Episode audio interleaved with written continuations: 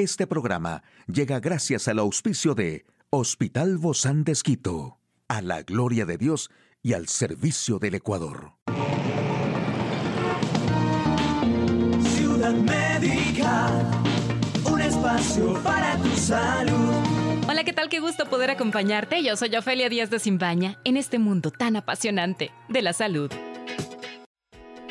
¿Te has puesto a pensar qué le pasa a tu cuerpo si caminas todos los días? Bueno, estos son algunos de los beneficios de este ejercicio si lo haces correctamente. Caminar es sin duda el recurso más sencillo que tenemos para poder realizar ejercicio en nuestro día a día y de esa forma mejorar nuestra calidad de vida, porque estamos diseñados para el movimiento y con el mero hecho de comenzar a andar entre 30 minutos y una hora todos los días, nuestro cuerpo va a obtener mejoras cualitativas a nivel orgánico, a nivel muscular, funcional y además experimentará un aumento de los niveles de energía tal como lo publica la Clínica Mayo.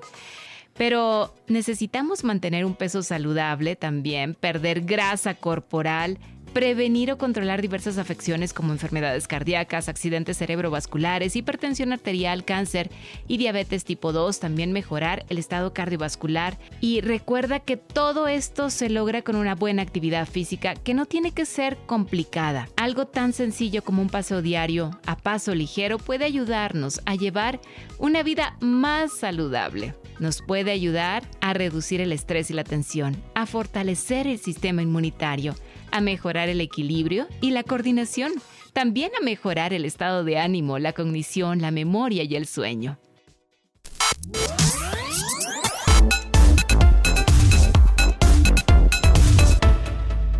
Aquí el detalle de la información en el campo de la salud. ¿Cuánto dura la tos generada por el COVID-19? La pérdida del cromosoma masculino en la vejez puede dañar el corazón y podría acelerar la muerte. Harvard reporta gran avance en la fabricación de un corazón apto para el ser humano.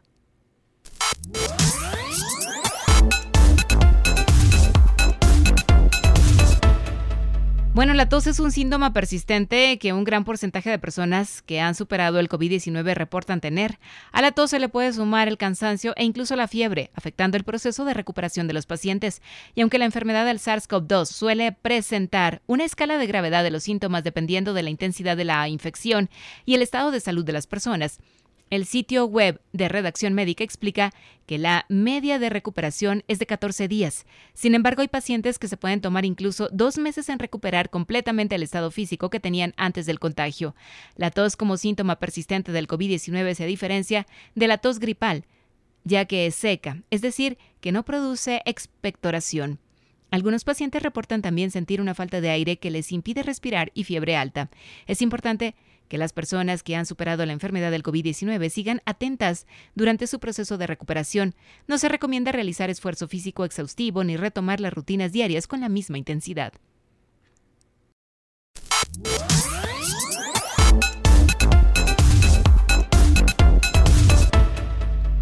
Y la pérdida del cromosoma sexual masculino Y en la vejez provoca la cicatrización del músculo cardíaco, y puede conducir a una insuficiencia cardíaca mortal, pero jamás podría ser la razón que explica por qué los hombres viven de media unos años menos que las mujeres.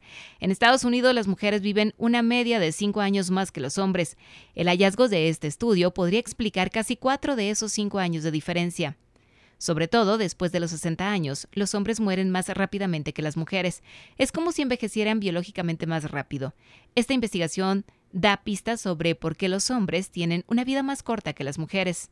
Se había observado que los hombres que sufren la pérdida del cromosoma Y en los glóbulos blancos son más propensos a morir a una edad más temprana y a sufrir enfermedades asociadas a la edad, como Alzheimer, pero hasta ahora no se había identificado la causa.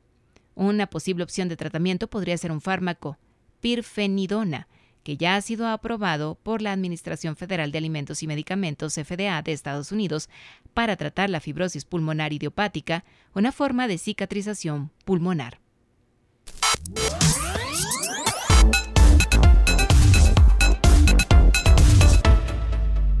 Ingenieros de Harvard han utilizado un nuevo método de fabricación para recrear la estructura helicoidal de los músculos del corazón humano, la llamada hilatura de chorro giratorio enfocado, FRJS por sus siglas en inglés. El avance podría suponer un momento importante en la historia de la tecnología de los trasplantes de corazón, ya que sitúa a los especialistas un paso más cerca de la construcción completa de un corazón humano que pueda ser trasplantado a un paciente vivo. Este trabajo es un gran paso adelante en la biofabricación de órganos y nos acerca a nuestro objetivo final de construir un corazón humano para trasplante, dijo en un comunicado el autor principal, el Dr. Keith Parker, profesor de bioingeniería y física aplicada en la Escuela de Ingeniería y Ciencias Aplicadas de John A. Paulson de Harvard.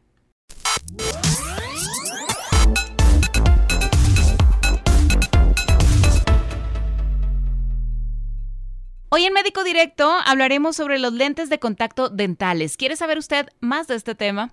Lo invito a que nos acompañe. Una charla amigable con nuestro invitado.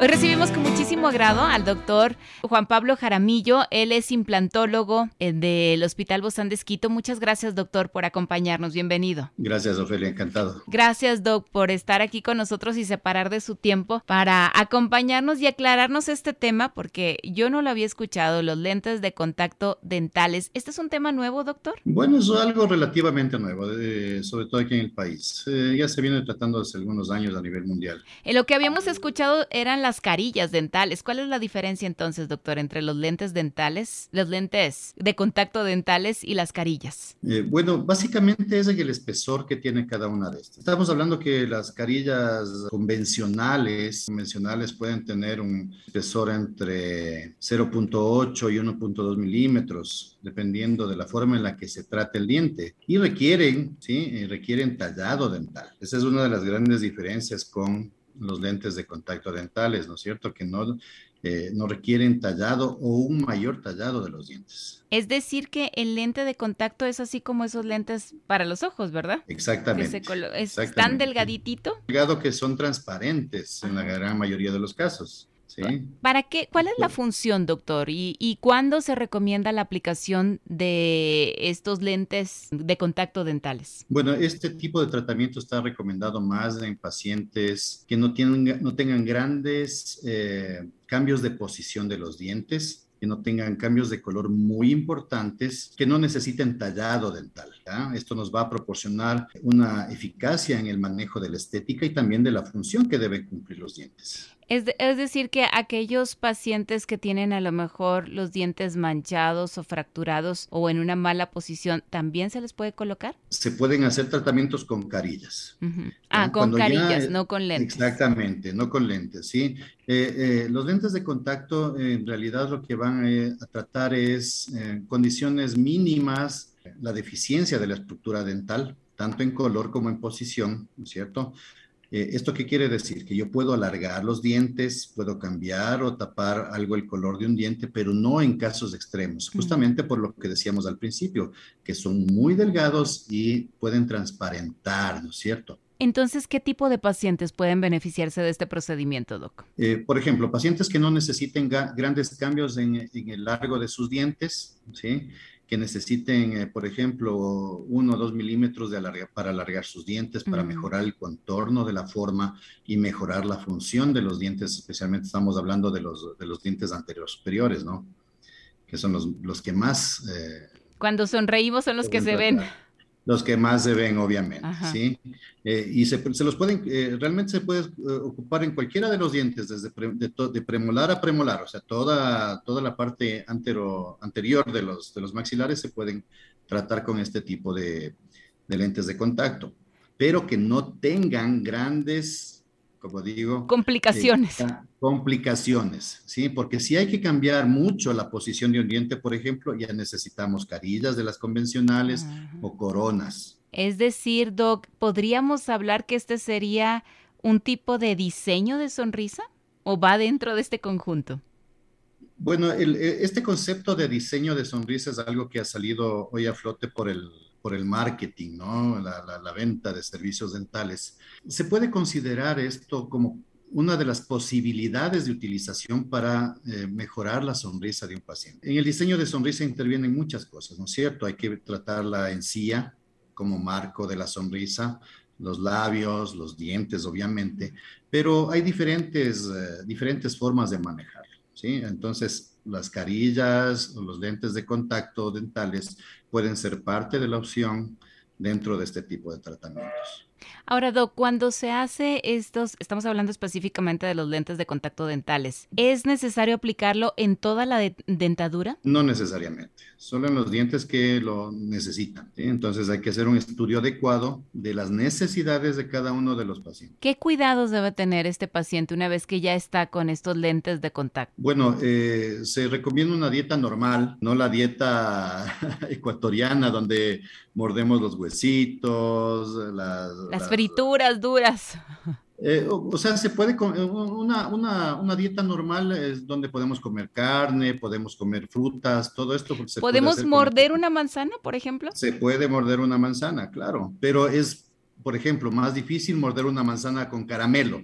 Ah, no, no, sí, sí, eso es otra cosa. Sí, a eso nos vamos la diferencia, ¿no? Morder los huesos, las patitas de los cangrejos que solemos hacerlo, ¿no? Ajá. Entonces, mientras la dieta esté dentro de los cánones de normalidad, ¿sí? Estas estructuras funcionan muy bien. Lo que yo siempre les digo a mis pacientes, un diente natural lo rompemos cuando mordemos cosas muy duras. Imaginémonos eso, obviamente, en un diente que está tratado con algo artificial. Claro. Obviamente habrá que realizarnos la higiene cada seis meses, como lo debemos hacer regularmente, ¿verdad? Normalmente, claro, chequeos periódicos, esto nos ayudará a prevenir cualquier eh, complicación que podamos tener. Hay algo muy importante porque de aquí quizá ya hay algunos que dicen, ah, yo me voy a poner, yo voy con el doctor, me voy a poner esa carilla, me voy a poner esos lentes de contacto dentales para tener esa sonrisa espectacular. ¿Qué contraindicaciones existen, doctor? La primera y primordial es pacientes con bruxismo. ¿Sí? Pacientes que rechinan los dientes. No, esos no pueden. Sí, totalmente contraindicado, a menos que se haga un tratamiento de ese bruxismo, ¿no es cierto? Con placas de relajación muscular, ¿sí? Se, ahí podrían recibirla, ¿no? Pero si no se tratan el bruxismo, solo van a hacer este famoso diseño de sonrisa, mm. sin tratar la enfermedad de base que tienen, van a fracturar estos dientes. O sea, va a ser, va a ser contraproducente entonces. Exactamente, sí, va a ser un, dinero que van a gastar y que no les durará eh, el tiempo que quisiera. Aquí entre nos, ¿es muy caro eso? bueno, sí es un poco costoso porque se utilizan eh, materiales de última generación, sí, son unas cerámicas especiales. Y que dura para eh, siempre, sobre todo. O sea, como material, como material, eh, nosotros encontramos porcelanas chinas de hace miles de años, ¿no? Pero hay que entender que nuestros dientes son orgánicos, van cambiando, nuestra sonrisa, nuestros tejidos van cambiando, entonces, si bien el material puede durar para toda la vida, puede ser necesario hacer cambios porque nosotros como seres vivos estamos modificando. Bueno, todos crecemos, ¿no? En este, en, este proceso de vida. Sí. No, ah. pero cambiamos, o sea, es normal. Sí, sí, sí, eso es, eso es parte de la vida. Ahora, Doc, ¿alguna otra indicación como, no sé, gingivitis, movilidad dental? ¿Qué sucede cuando los dientes se mueven mucho?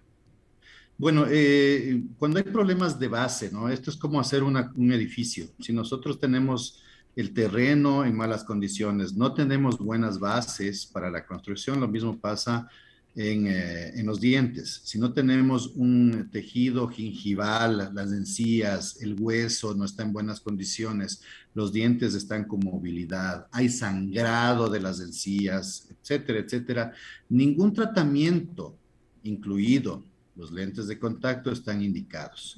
Siempre debemos tener eh, un tratamiento de base, ¿sí? higienizar la boca, dejarla en, estados de salud adecuados para que puedan recibir cualquier otro tratamiento dental. Hay que hacernos mantenimiento, definitivamente, como en todo, como en todo, como en todo, todos los días. Muchísimas gracias, doctor Jaramillo, Juan Pablo Jaramillo, implantólogo del Hospital Bozán de Esquito. A usted, amigo y amiga, a seguirnos cuidando. Hasta la próxima.